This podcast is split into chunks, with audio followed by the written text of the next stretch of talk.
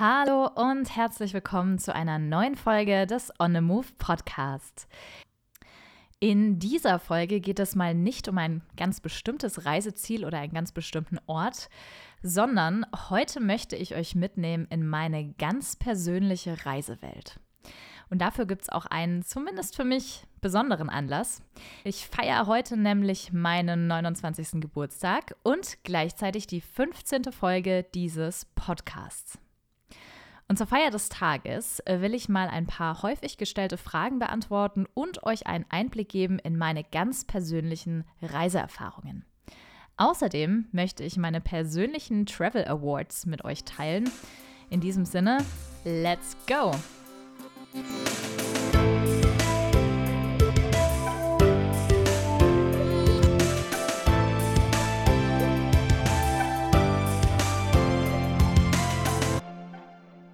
Wir starten mal mit den FAQs. Ich habe euch unter anderem letztens auf meinem Instagram-Account Lena on the Move gefragt, was ihr schon immer mal über den Account, über die Inhalte und auch mich persönlich wissen wolltet.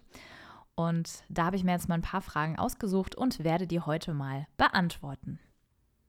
Die erste Frage. Wo warst du dieses Jahr unterwegs?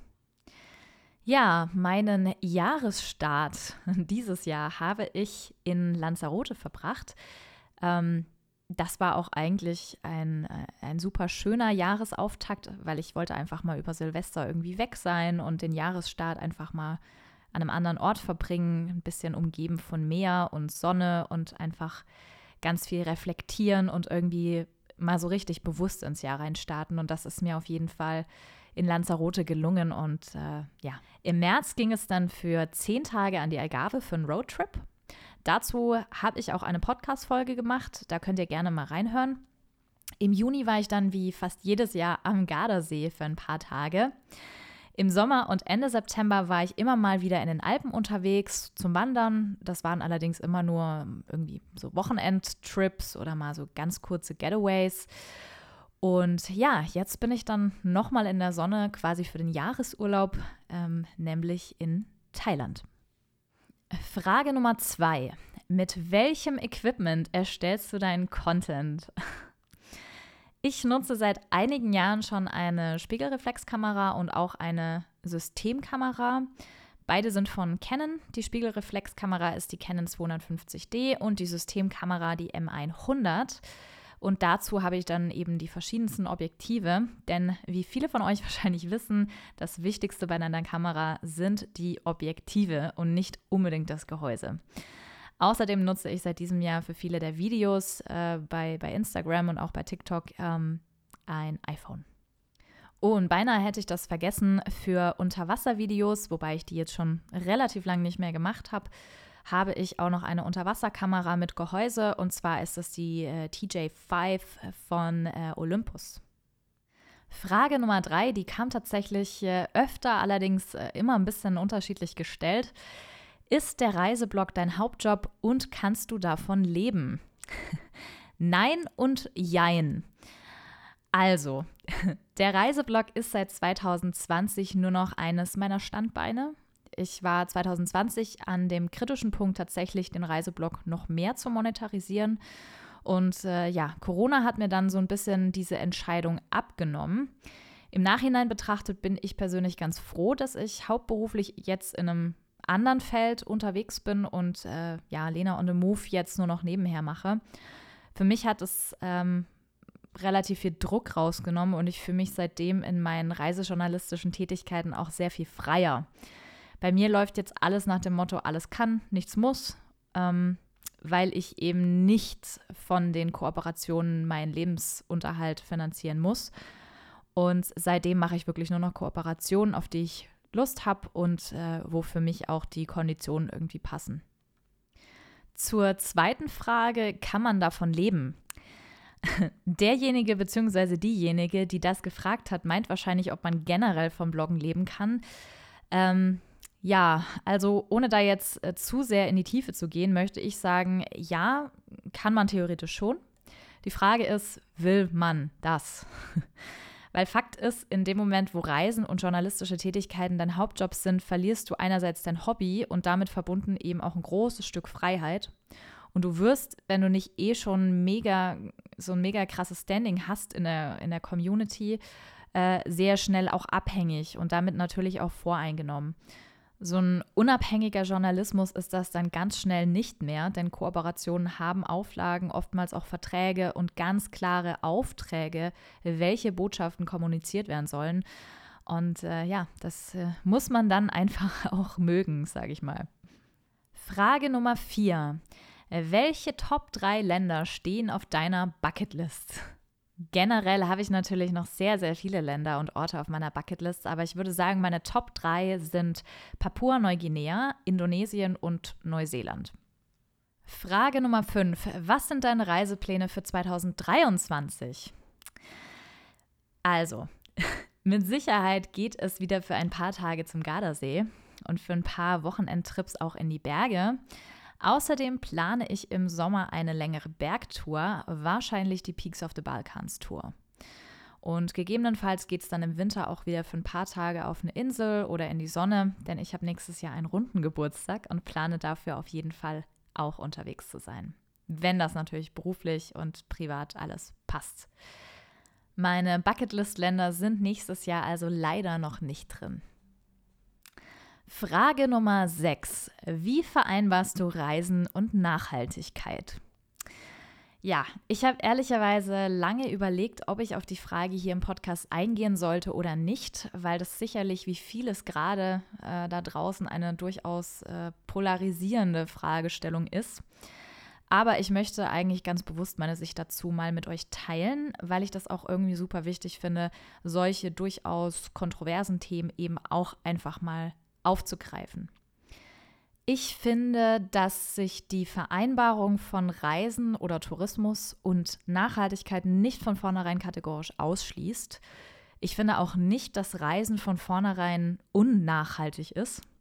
Denn aus meiner Sicht fördert Reisen wie fast nichts anderes da draußen ähm, interkulturelle Kompetenz, also zum Beispiel das Verständnis und die Toleranz gegenüber anderen Menschen und auch Kulturen aber eben auch die Auseinandersetzung mit anderen Perspektiven auf die Welt, äh, in der wir leben. Auf andere politische Systeme, auf andere gesellschaftliche Modelle, auf die Denkweise von Menschen, die eben komplett anders aufgewachsen sind als wir in Deutschland. Und ich bin der Meinung, wir brauchen genau diese interkulturelle Kompetenz, um letztlich die Probleme und Fragestellungen und Herausforderungen äh, unserer Welt anzugehen und auch zu lösen. Worüber man sich sicherlich streiten kann, sind die Formen des Tourismus und welche davon wirklich sinnvoll und horizonterweiternd sind und welche eher nicht. Letztlich ist das aber auch irgendwo eine persönliche und auch subjektive Sache.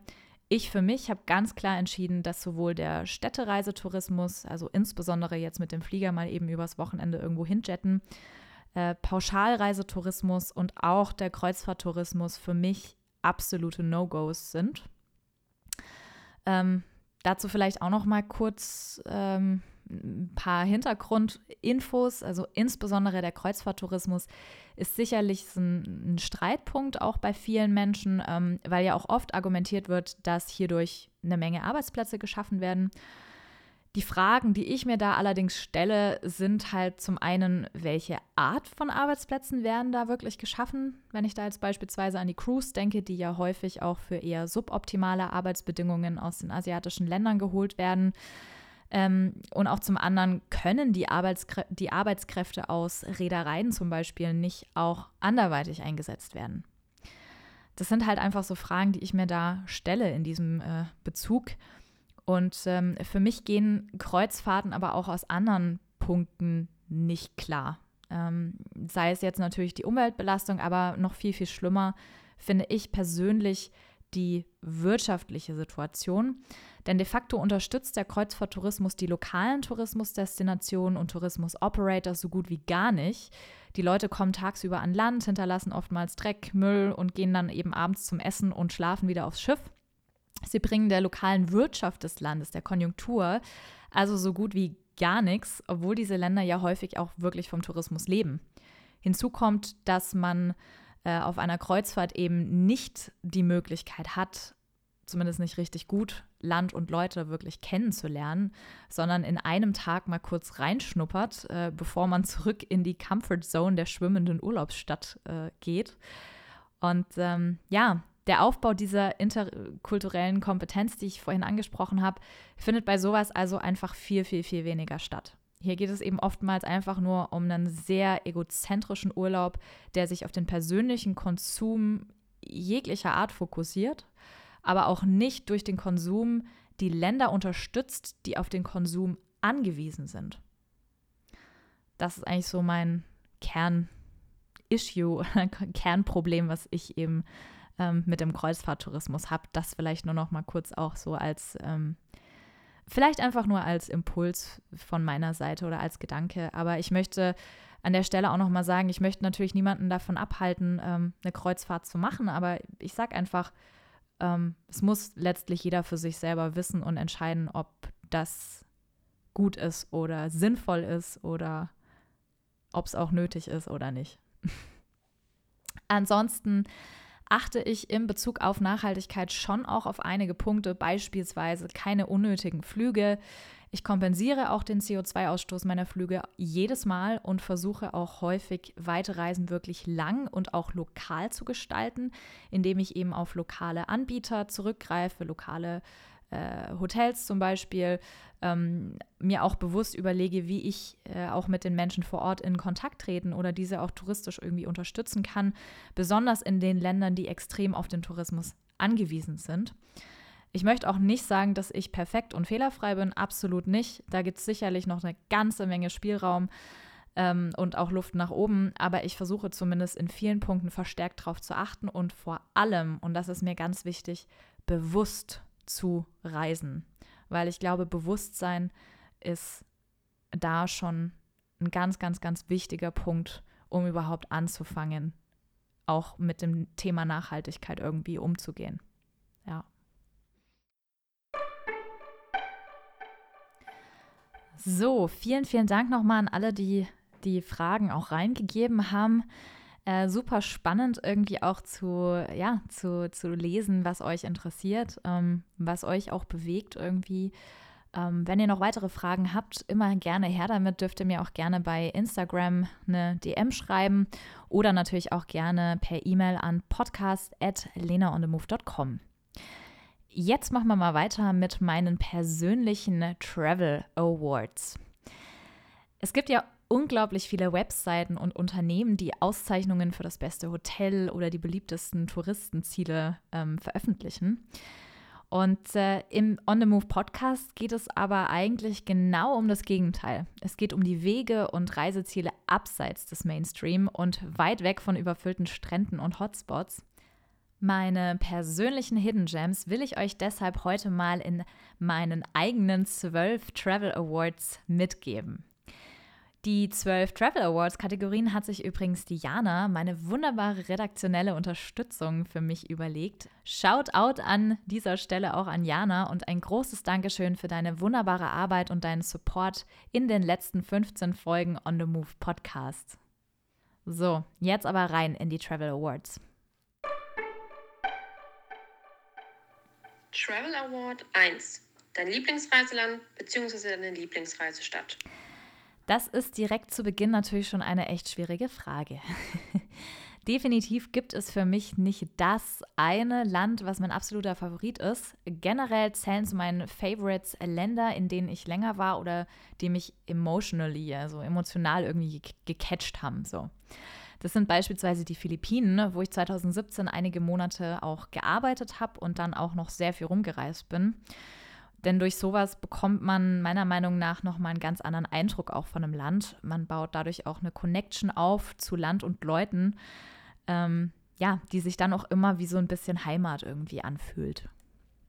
Äh, eines meiner Overall-Lieblingsländer, wo ich mir beispielsweise auch vorstellen könnte, einmal auszuwandern, das ist Kanada. Kanada ist vielseitig, es gibt ganz viel unberührte Natur und auch beeindruckende Städte.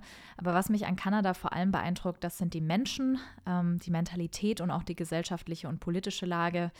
Ähm, ja, ich weiß nicht, wer von euch schon mal in Kanada war, aber wenn ihr schon in Kanada wart, ich kann mir gut vorstellen, dass ihr das äh, ja, sehr ähnlich seht. Meine absolute Lieblingsstadt ist allerdings in Deutschland und das ist Bamberg. Das gute Bier, die Kultur, die Vibes, die Lage, der ganze Mix machen Bamberg für mich zur absoluten Herzensstadt. Und äh, wer von euch noch nie in Bamberg war, dem empfehle ich auf jeden Fall mal nach Bamberg zu kommen. Am allerbesten übrigens im Sommer, weil dann spielt sich auch das ganze Leben irgendwie in den Straßen ab. Äh, ihr könnt draußen auf dem Keller sitzen, Bier trinken, äh, die Sonne genießen, die Natur drumherum genießen. Ähm, und ich bin mir sicher, er werde da ein richtig, richtig cooles Wochenende oder einen coolen Kurztrip haben. Ähm, ja. Travel Award 2. Das Land mit dem besten Essen.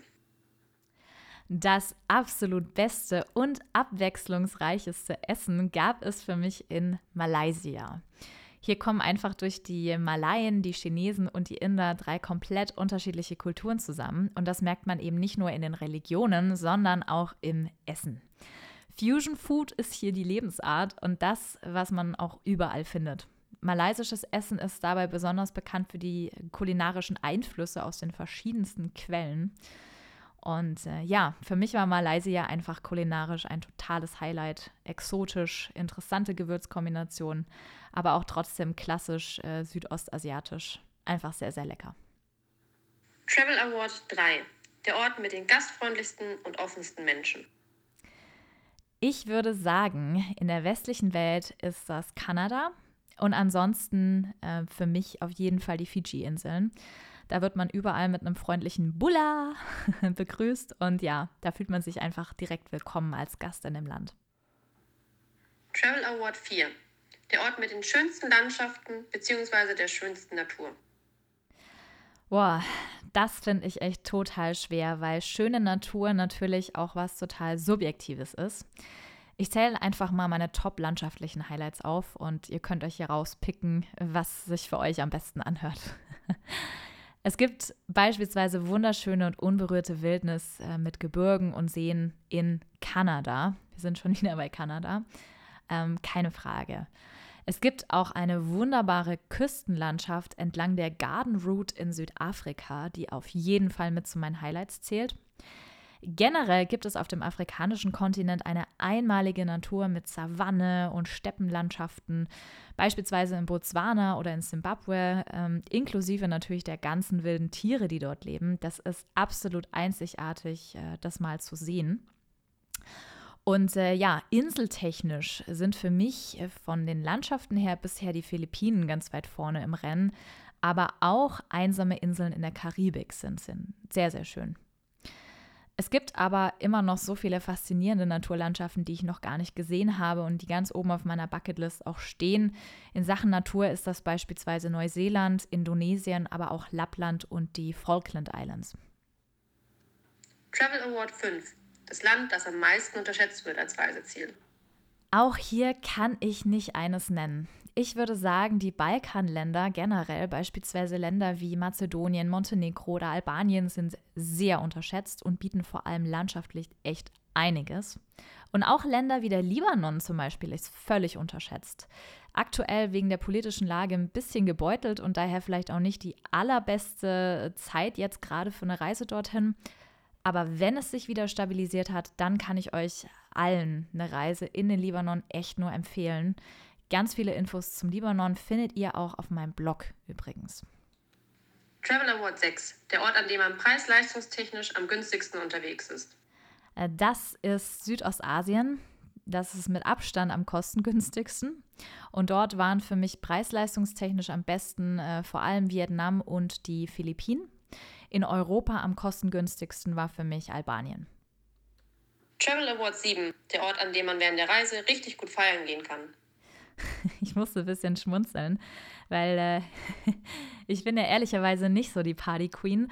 Deshalb habe ich die coolen Partyspots auch eher immer ein bisschen, ähm, ich will nicht sagen gemieden, aber zumindest ausgelassen. Ähm, gute Orte zum Feiern sind natürlich Thailand, insbesondere zur Full Moon Party, aber auch karibische Inseln wie zum Beispiel Key Corker in Belize. Äh, da gibt es vor allem ganz lässige Reggae-Partys. Travel Award 8 das Land, das einem am meisten überrascht?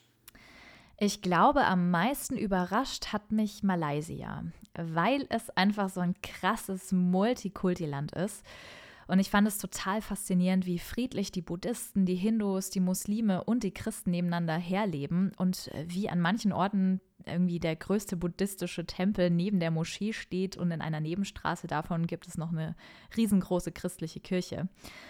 Wir haben auf der Welt irgendwie so viele religionsmotivierte Konflikte und sogar Kriege. Und in Malaysia bekommen die Menschen es irgendwie hin, sich zu tolerieren und auch die Andersartigkeit der Nachbarn quasi zu respektieren.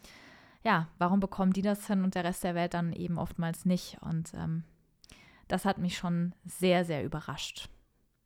Was mich auch krass überrascht hat, war der Libanon, über den ich äh, vor meiner Reise eigentlich wirklich gar nichts wusste. Und ich war einfach mega überrascht, wie vielseitig das Land ist.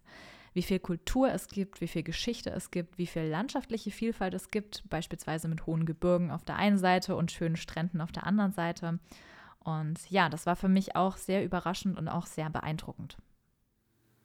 Travel Award 9, das Land mit den besten Stränden.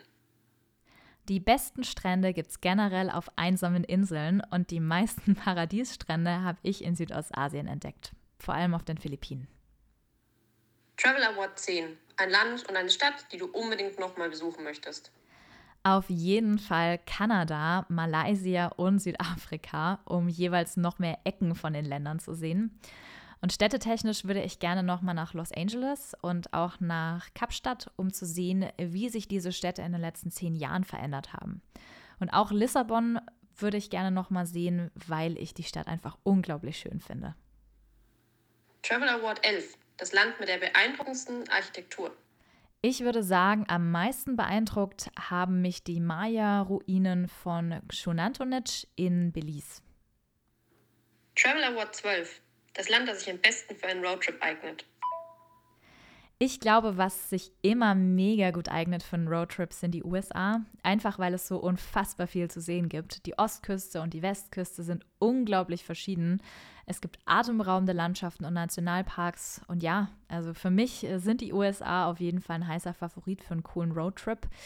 In Europa würde meine Wahl wahrscheinlich auf Portugal und Albanien fallen. Ähm, beide Länder sind sehr verschieden, aber beide bieten eine tolle, wenn auch sehr unterschiedliche Küstenlandschaft, die man ideal mit einem Camper oder auch einem Mietauto ähm, erkunden kann. An dieser Stelle nochmal vielen, vielen Dank an Jana für deine Fragen bzw. die Travel Awards, die du uns reingegeben hast äh, in diese Podcast-Folge. Sehr, sehr cool. Vielen lieben Dank. Und an euch alle da draußen, vielen, vielen Dank fürs fleißige Hören des On the Move Podcast. Wir sind in Folge 15 heute und ja, ich freue mich schon sehr auf die nächsten 15 Folgen. Ich hoffe auf jeden Fall, die Folge heute, die etwas andere Folge heute hat euch äh, gefallen und ihr kennt mich jetzt noch mehr und noch besser als vorher.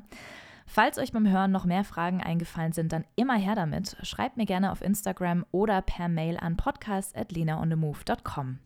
Weitere Infos und Reisetipps zu allen möglichen Destinationen und Reiseabenteuern findet ihr auf meinem Blog unter www.lenaonthemove.com. Ansonsten freue ich mich, wenn ihr das nächste Mal wieder einschaltet. Bis dahin, bye bye, tschüss und auf Wiederhören. Wenn dir diese Folge gefallen hat und du den Podcast unterstützen möchtest, teile ihn gerne mit anderen, verlinke uns in den sozialen Medien oder hinterlasse eine positive Bewertung bei Spotify oder iTunes. Äh, weitere Berg- und mehr Abenteuer sowie jede Menge Reiseinspiration findest du bei Instagram und natürlich auf www.lenaonemove.com. Dieser Podcast ist eine Produktion in Zusammenarbeit mit dem ALB Content Lab. Besonderer Dank geht an Jana. Danke und bis zum nächsten Mal im On the Move Podcast.